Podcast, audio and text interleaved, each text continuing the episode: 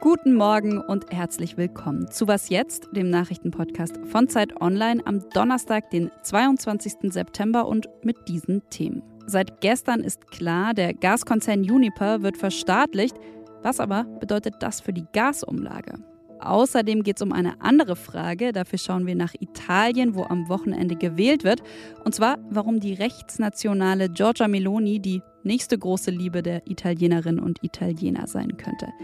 Ich bin Konstanze Keins, aber gebe erstmal ab an die Nachrichten. Ich bin Lisa Pausch. Guten Morgen. In Russland sind am Abend in mindestens 38 Städten Menschen auf die Straßen gegangen, um dagegen zu protestieren, dass nun 300.000 Reservisten für die russische Armee einberufen werden. Mehr als 1300 Demonstrierende wurden dabei festgenommen, das meldet die unabhängige Menschenrechtsgruppe OVD Info. Gleichzeitig haben die Ukraine und Russland in der Nacht den seit Beginn des Krieges größten Gefangenenaustausch durchgeführt. Mehr als 200 Kriegsgefangene aus der Ukraine wurden freigelassen, heißt es aus dem ukrainischen Präsidialamt, unter ihnen auch die Kommandeure, die bis Mitte Mai die Hafenstadt Mariupol verteidigt hatten. Die von Russland gesteuerten Separatisten in der Ostukraine haben zudem zehn ausländische Kriegsgefangene freigegeben. Sie kommen aus den USA, Großbritannien, Schweden, Kroatien und Marokko und hatten sich den ukrainischen Truppen im Kampf gegen die russische Invasion angeschlossen. Die Ukraine hat im Gegenzug 55 Gefangene übergeben, darunter auch den Politiker Viktor Medvedchuk. Er gilt als Vertrauter von Russlands Präsident Wladimir Putin. In den USA hat die Notenbank Fed ihren Leitzins erneut erhöht. Zum dritten Mal in Folge steigt er nun um 0,75 Prozent und liegt mit 3 bis 3,25 Prozent deutlich höher als der in der Eurozone. Das macht Geldanlagen in Dollar attraktiver und stärkt der US-Währung den Rücken, schwächt aber gleichzeitig das Wirtschaftswachstum, da zum Beispiel Kredite teurer werden. Ziel der Fed ist es, nur so weit an der Zinsschraube zu drehen, dass zwar die hohe Inflation von über 8 Prozent sinkt, die Wirtschaft aber nicht in eine dauerhafte Rezession fällt. Redaktionsschluss für diesen Podcast ist 5 Uhr. Werbung.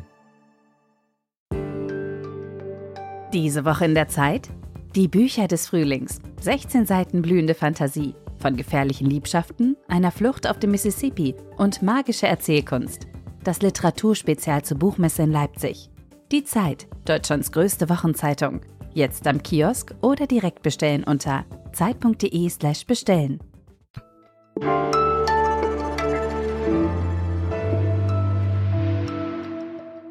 Als treue Was jetzt Hörerinnen und Hörer wissen Sie spätestens seit unserem Update gestern Nachmittag, der Bund übernimmt Juniper. Zumindest 98,85 Prozent, also wird aus dem angeschlagenen Gaskonzern jetzt ein Staatskonzern.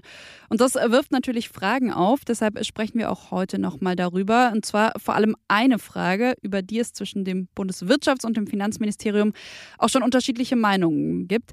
Und zwar die Frage, was wird aus der Gasumlage? Also verkürzt gesagt ja aus dem Instrument, das die Gasversorger eigentlich finanziell retten sollte, indem die Unternehmen die Zusatzkosten zur Beschaffung von Gas an die Verbraucherinnen und Verbraucher weiterleiten dürfen.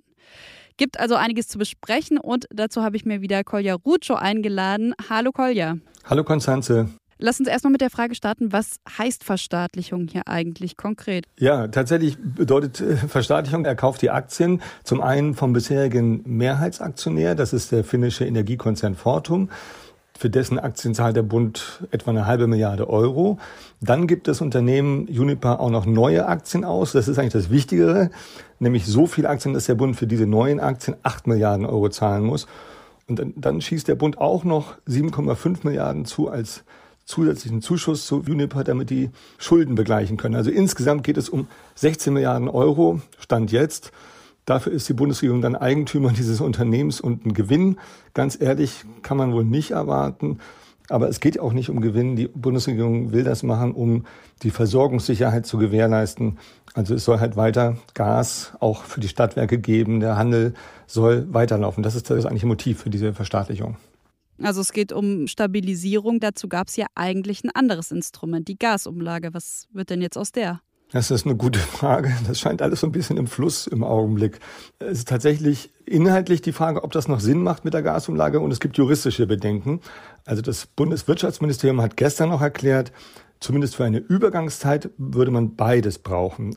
Das ist eigentlich merkwürdig, wenn man sagen kann, wenn der Staat Juniper rettet, warum dann noch die Gasumlage?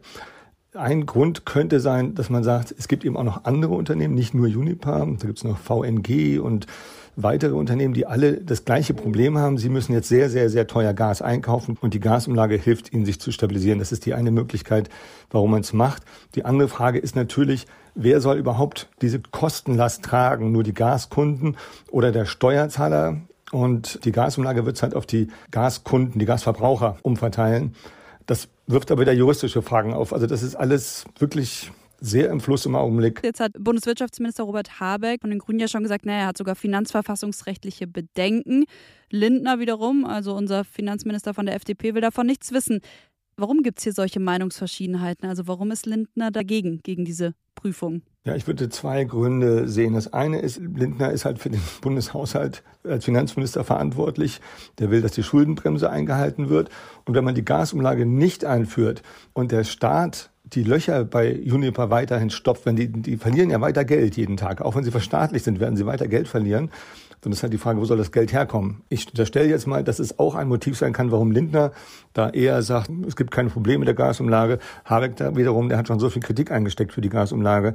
Vielleicht wäre er froh, sie loszuwerden. Aber das ist ein bisschen Spekulation, was die Hintergründe sind. Es ist auf jeden Fall juristisch tatsächlich auch durchaus ein problematisches Instrument. Vielen, vielen Dank, Kolja, für deine Einschätzung mal wieder zu dem Thema. Bitte sehr.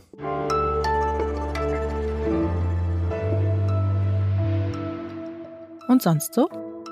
Wie viele Ameisen leben eigentlich auf der Welt? Okay, schwierige Schätzfrage, das gebe ich zu. Und zählen ist auch eher schwierig. Aber genau das hat ein Forschungsteam der Uni Würzburg nun gemacht. Beziehungsweise sie haben sich jetzt nicht hingesetzt und äh, tausende Ameisenhaufen stundenlang angeschaut, sondern sie haben 500 Studien ausgewertet, für die Ameisen auf der ganzen Welt gezählt wurden. Und das Ergebnis ist, weltweit soll es 20 Billiarden Ameisen geben. Eigentlich muss man dazu sagen, gut so, denn meistens ist ihr Einfluss auf das Ökosystem positiv. Sie spielen zum Beispiel eine wichtige Rolle im Nährstoffkreislauf und für die Verbreitung von Pflanzensamen. Ja, und hinterhergeschoben noch ein Ameisen-Fun-Fact. Das Gehirn macht bei Ameisen 6% des Körpergewichts aus. Bei uns Menschen sind es nur etwa 2.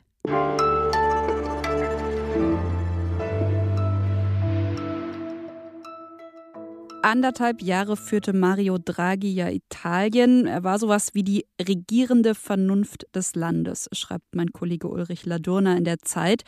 Im Juli dann trat er zurück. Ja, und zwar war das das Ergebnis einer Vertrauensabstimmung, bei der nur circa ein Drittel der Parlamentarierinnen und Parlamentarier für den Ministerpräsident gestimmt haben. Nun, und zwar am Sonntag, wird neu gewählt und es sieht zurzeit so aus, als könnte die rechtsnationale Giorgia Meloni die Wahlen eben in Italien gewinnen. Ulrich Ladurna, Redakteur im Ressort Politik der Zeit, war vor kurzem in Italien und ich möchte mit ihm über diese Frau und über die Wahlen sprechen. Hallo Ulrich. Ja, hallo. Wer ist Giorgia Meloni? Lass uns damit mal starten. Also wer ist diese Frau, die am Sonntag möglicherweise die Wahlen in Italien gewinnen könnte? Ja, Giorgia Meloni ist 45 Jahre alt. Sie ist Chefin der Partei Fratelli d'Italia. Das ist eine relativ junge Partei. Sie wurde 2012 gegründet. Aber Giorgia Meloni ist schon mit 16 Jahren der Vorgängerpartei beigetreten, nämlich Allianza Nazionale. Und diese Partei ist sozusagen eine postfaschistische Partei. Also Meloni ist politisch aufgewachsen und groß geworden in einer Partei, die sich aus dem Erbe des italienischen Faschismus hervorgegangen ist. Und ich glaube, das ist ein Grund dafür, warum man mit großer Sorge auf ihre Politik blicken wird. Warum begeistern sich denn so viele Italienerinnen und Italiener für eine Postfaschistin? Naja, man muss wissen, dass der Faschismus in Italien, vielleicht im Unterschied zu Deutschland, sozusagen, dass da die Verdrängung anders funktioniert hat. Ich will mal sagen, der Faschismus war in diesem Land nie wirklich weg. Wenn man zurückgeht, die letzten 20 Jahre, sieht man, dass Italiener immer wieder plötzlich Leuten, die relativ neu oder äh, sozusagen noch nicht so stark auf die Bühne gekommen sind, ihnen plötzlich viele Stimmen geschenkt haben. Und das ist eine Art von Verliebtheit. Viele Italiener sprechen davon, äh, wir verlieben uns halt in unsere Politiker, schenken ihnen diese Stimme, aber dann kommt die Entliebung auch relativ schnell. Und ja, ich glaube, die Fratelli d'Italia hat schon verstanden, dass viele Italiener sich sozusagen alleine gelassen fühlen und die Partei sucht direkt den Kontakt mit den Leuten, die sich vergessen fühlen. Sie versucht eine Partei im traditionellen Sinne zu sein, also auch eine Partei, die in den Vierteln ist, in den Stadtvierteln, wo sonst keine Parteien mehr sind, und ist daher eine erfahrbare Partei. Gibt es denn Stand jetzt dennoch jemanden, der ihr, also Giorgia Meloni, Konkurrenz machen könnte, der am Sonntag vielleicht doch noch an ihr vorbeiziehen könnte? Naja, die Sozialdemokraten von Enrico Lettas liegen, soweit man in Umfragen trauen kann, nur ein paar Prozentpunkte dahinter. Aber das Problem für die Sozialdemokraten ist, dass ihre mit der Linkskoalition zusammen nicht auf genügend Stimmen kommen würde. Also äh, es wird mit der Rechts gewinnen. Meloni wird sehr wahrscheinlich gewinnen. Was das Problem für Meloni sein wird, ist vor allem der Chef der Lega-Partei, nämlich Matteo Salvini. Die beiden vertragen sich nicht besonders gut. Und ich glaube, wenn Meloni Regierungschefin wird und äh, diese Rechtskoalition regieren wird, dann wird das keine sehr stabile Regierung sein. Mal schauen also, wann dann wieder Wahlen anstehen. Ja, genau. Das Durchschnittsregierungszeit in der Nachkriegsregierung in Italien war 20 Monate. Alles klar. Vielen, vielen Dank an dich schon mal, Ulrich. Gerne. Und das war's von Was Jetzt an diesem Donnerstagmorgen und von mir, Konstanze Keins. Sie können uns wie immer gerne schreiben und zwar geht das an wasjetzt.zeit.de. Heute Nachmittag, da begrüßt Sie hier mein Kollege Moses Fendel. Ja, und ich sage Tschüss, machen Sie es gut.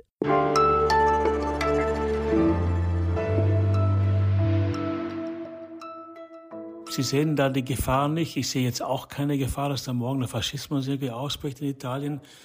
Aber die Italiener